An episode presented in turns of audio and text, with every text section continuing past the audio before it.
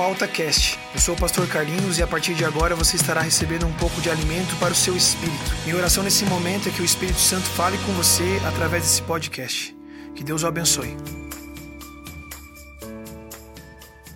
O texto que leremos hoje fica em 2 Coríntios, no capítulo 1 e nos versículos 3 ao 7.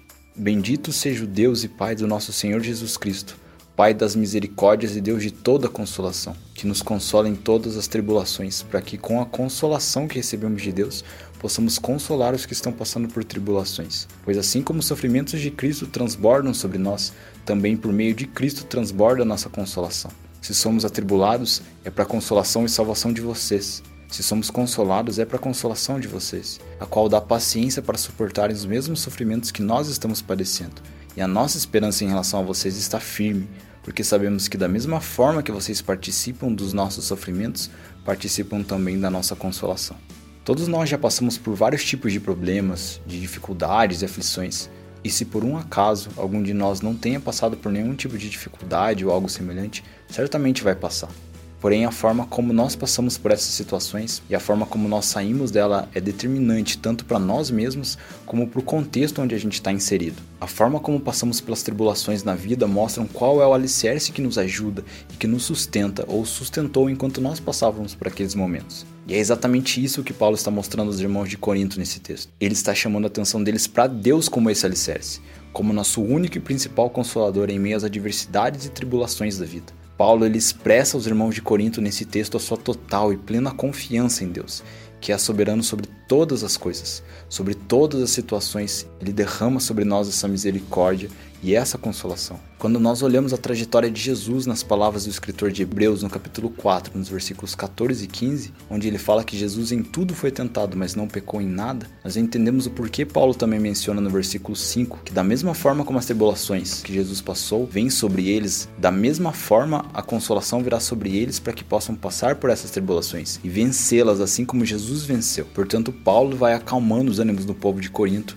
porque eles pareciam estar bem preocupados com os seus sofrimentos. Nós vemos que além do fato de Paulo, que provavelmente pode ser o escritor de Hebreus, mencionar a trajetória de Jesus, Paulo menciona situações nas quais ele e o seu companheiro de viagem estavam descrentes de uma solução, mas puderam testemunhar a misericórdia e a consolação do Senhor que veio sobre eles. Com certeza nós vemos Paulo reforçar a nossa fé e a nossa esperança no Senhor, apresentando fatos da trajetória de Jesus e da sua própria trajetória para que permaneçamos firmados no alicerce de consolação e misericórdia que o Senhor é, para que através das experiências que nós vivemos isso seja um ensinamento, um testemunho de vitória de alguém que passando por problemas e tribulações depositou sua fé e a sua esperança no Senhor e recebeu a consolação, a ajuda que ele precisava. Nós precisamos permanecer e para permanecer, o Senhor exercita a nossa fé.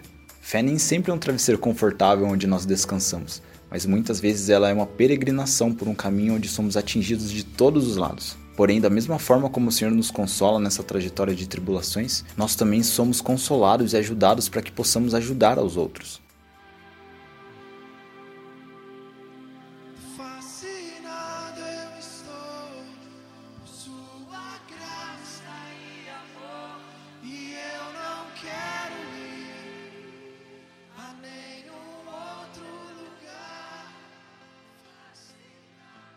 Como está escrito em Romanos 5, do versículo 3 ao 5.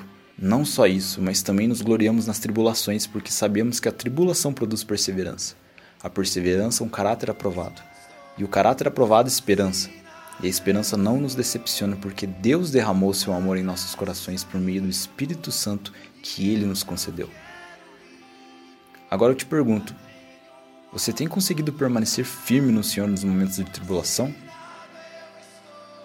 De que forma você consegue hoje influenciar as pessoas a permanecer no Senhor crendo em sua consolação.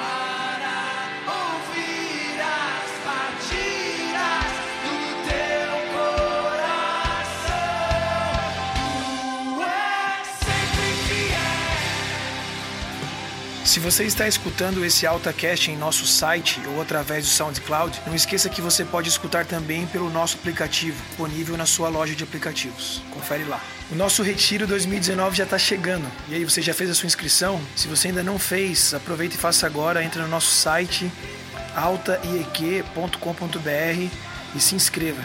Faz isso logo porque as inscrições são limitadas.